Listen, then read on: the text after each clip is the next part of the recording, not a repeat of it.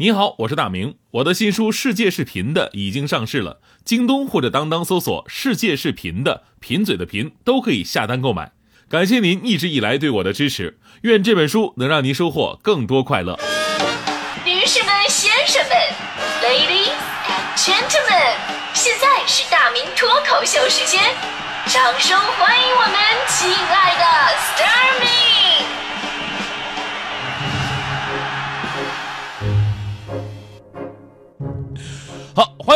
到今天的大明脱口秀，我是大明。呃，虽然说现在的孩子呢，无论是在家呀，还是在学校啊，受到的惩戒教育已经非常温柔了，但是在我的心里呢，总有这样一个疑问，那就是老师们仅仅靠话术或者说变相的奖励来引导学生，真的管用吗？可能呢，对那些原本就比较听话的孩子来说啊，就是这肯定是可以的啊，就是说他两句，他可能就哎意识到了，就改过来了。但是对于那些天生就比较皮的，哎，对于那些同学。真的会好使吗？是吧？这是一个疑问。因为这个我们这个年纪啊，再往前的朋友们就感同身受了。就很多孩子都是被打大的。比方说，我爸我妈打我都打出经验了，是什么经验呢？就每次打我的时候，俩人还一边打一边商量。我爸说：“哎呀，这孩子不听话是该打，但是你这当娘的，你能不能别老拧他耳朵呀？是不是？”啊，说不拧耳朵拧哪儿啊？拧哪？你说，打屁股啊，打屁股。屁股是死肉，妈可拉倒吧！屁股听得进去话吗？对吧？我跟你说，还得拧耳朵。俩人还在商量着行刑呢，这是。请问你们有没有考虑过被行刑人的感受，是吧？后来我爸实在看不下去了，都什么年代了啊！我跟你说，这样打孩子是不对的，咱们还是用书本教育吧。我妈把我放开了，看我爸怎么用书本教育。啊，那你来。我刚松口气，我爸那边卷起一本杂志，啊，屁都盖脸给我一顿打。啊，这么个书本教育是吧？当然，这个时候爷爷奶奶啊、姥姥姥爷啊就比较重要了，隔辈亲嘛，他们会维护一下。哎呀，打两下就得了啊，这次就饶了他吧，下次你再惩罚他。就我爸在旁边说了：“你说的倒是简单，要是下次他再也不犯了，该怎么办？” 现在想想，这逻辑真的是挺感人啊。呃，但事实证明呢，我爸的担心绝对是多余的，因为就我在学校的表现，用两个字就可以来形容了，那就是欠揍。说现在我就看到很多段子都是什么小明滚出去啊，我真的感同身受，因为那会儿啊，我最爱干的事儿什么呀？我就接老师的话茬老师说一句话呢，我就哎，我反应快嘛，叭，这接上来了。我觉得可能是作为主持人的一种天赋哈。他上学那会儿讲课呢，你接什么话茬啊？比如上数学课，老师说三角形是最稳定的图形，而且三角形的稳定性在现实生活当中应用也是无处不在的。同学们，你能举一个例子吗？说我在下边说。呃，三角恋。我说你出去。上历史课，同学们，谁能举出中国古代战争以少胜多的战役呢？我在下边说，孙悟空大闹天宫，一个人打倒了他们十万小弟。你出去。到了下一节课，任课老师上来来上课了，啊，问，哎，少个人啊，谁谁少？大大明大明哪去了？他就说。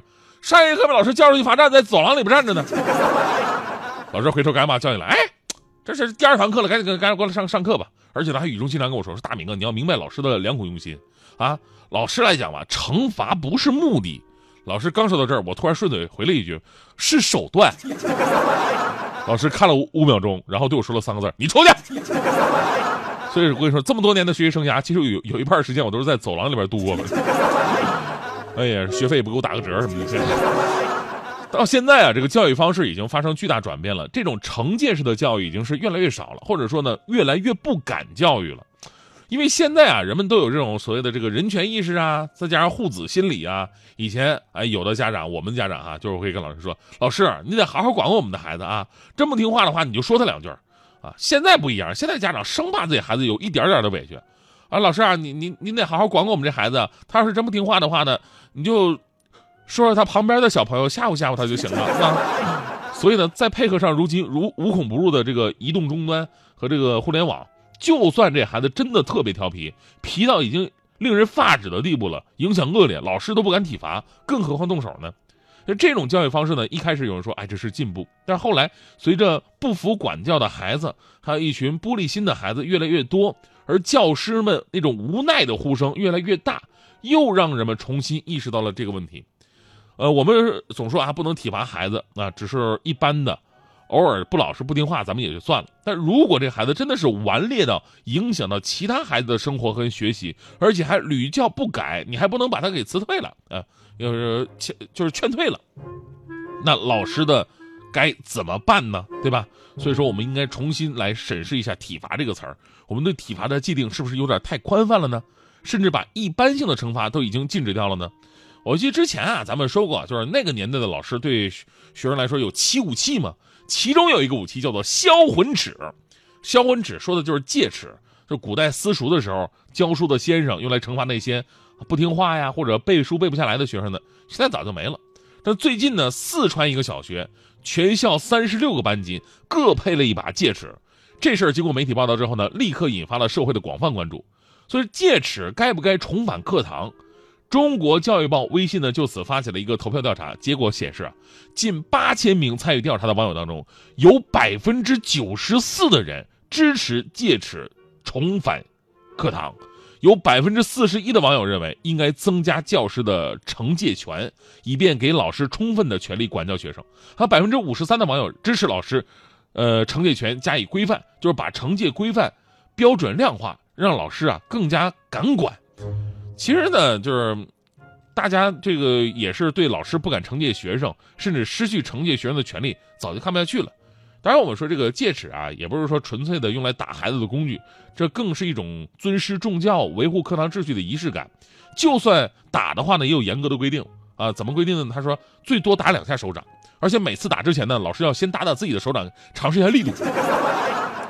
啊，看啊，这个尺度正好又疼，然后呢还不会造成什么伤害啊，这个力度打吧，说当老师多不容易，打别人，所以说打在你身上疼在我的心里啊，不是？确实，现在的老师啊，面对不听话的，尤其还是一些那个玻璃心的学生啊，罚站不敢罚久了，批评不敢说重了，只要家长一来闹呢，学学校都处于那种弱势的群体。接着呢，就是很多老师被什么要求写检讨啊、扣工资啊，所以很多老师为了少少惹麻烦，于是他只教知识不教做人。他不教做人的话，学校不是就失去了一半的意义了吗？其实惩戒呢，一直是教育不可或缺的一种手段。只是这些年呢，我们没有明确的关于什么惩戒，呃和体罚之间的一个区别，二者经常的混淆。所以呢，我们提倡不能体罚的时候，也应该好好考虑一下什么是惩戒，什么是体罚。呃，所以呢，我觉得真心应该建立一个合法、合情、合理而且接地气儿的惩戒机制，让老师啊能够把握好操作的尺度，让大家伙明白。戒尺跟暴力是无关的，当然最后我还得说啊，虽然说我们以前家长会偶尔打孩子，老师会体罚我们，但是适度的这种教育呢，也不是那么的不堪。起码呢，有些惩罚让我现在都是终身受益的。别的不说，就是说我那个上课不是经常被叫出去罚站吗？哎，后来我参加工作，我有一年的时间，你也知道，我办公室里边是没有座位的，我还站着等下班打卡。但是我每天站一天，我都不觉得累。现在想想，真的是感谢老师那些年的让我你出去。听我说，我原来有个梦，跟你高飞远走，跟你一起走到白头。但是我又有花有乌有，忘记我们承诺，忘记曾经爱你爱的那么浓。我不能带你走，我犯了大错，必须一个人走，必须扛下所有罪过，必须离开熟悉的街口。请你不要忘记我，这夜里有小雨飘在空中。当我扣扳机的瞬间，灵魂早已卖给魔鬼。可笑的是，我好想求主帮我赎回，赎回我那一丁点的尊严。想起妈妈的脸。对不起，这几年是否有机会再见你一面？妈妈，我犯了错，你会原谅我吗？我已经踏上了末路，别人眼中的亡命之徒，哪里还有我的藏身处？我的兄弟离我远去，我还傻乎乎的相信道义，所谓的人性，莫非要用血和泪来换取教训？不想再混下去，想说干完这一票，我就不再聊 Loki。想着想着，我的眼泪就流不停。出发了，不要问了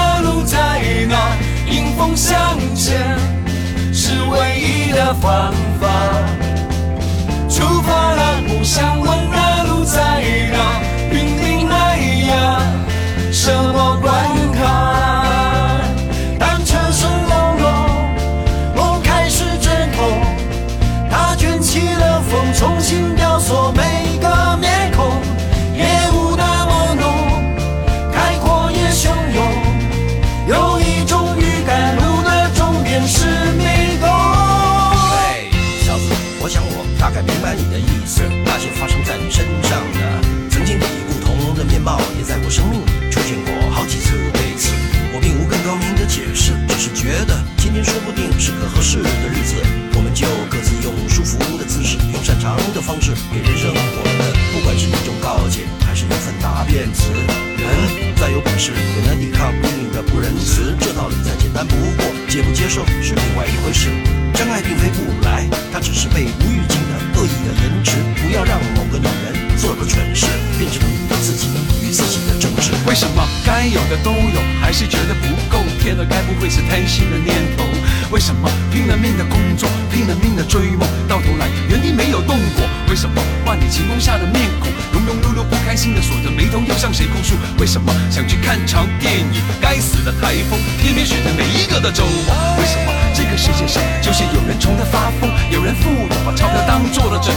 为什么新闻里鼻酸故事只为了偷面包给妈妈充气的小偷？为什么一百个为什么变成一千个、一万个、十万个？为什么？为什么我想破头写不出个鸟？念念念，我为了什么？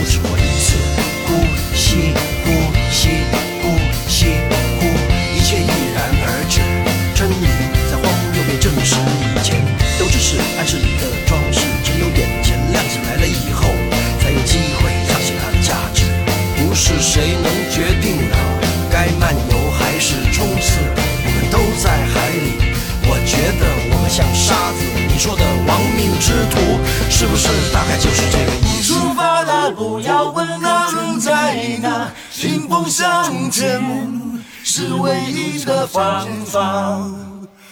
出发了，不想问那路在哪，拼命迈呀，什么关卡？当车声隆隆，梦开始阵痛，它卷起了风，重新雕塑每个面孔，不那么猛，开阔也汹涌。有一种预感，路的终点是迷宫。出发了，不要问那路在哪，是否向。